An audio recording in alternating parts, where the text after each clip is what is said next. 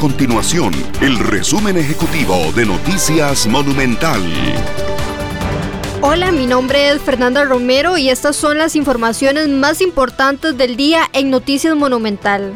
En las últimas dos semanas el país no sobrepasó los mil casos nuevos de coronavirus, siendo esta una tendencia a la baja si se compara con el comportamiento de la pandemia en diciembre.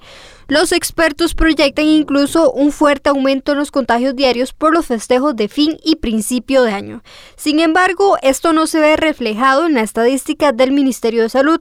Sobre el impacto del COVID-19 en los últimos 15 días, el ministro de Salud, Daniel Salas, dijo que las estadísticas pueden estar asociadas a que las personas están evitando acudir a los centros médicos.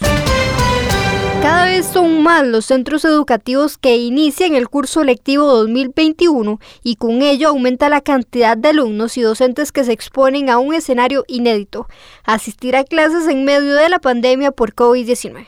A partir de esta y la próxima semana, el grueso de las escuelas y colegios inician las clases en un modo híbrido, combinando lecciones virtuales con presenciales, aplicando los protocolos establecidos por el Ministerio de Salud para disminuir los riesgos de contagio.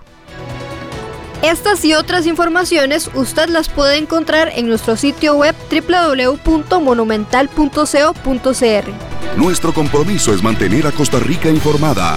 Esto fue el resumen ejecutivo de Noticias Monumental.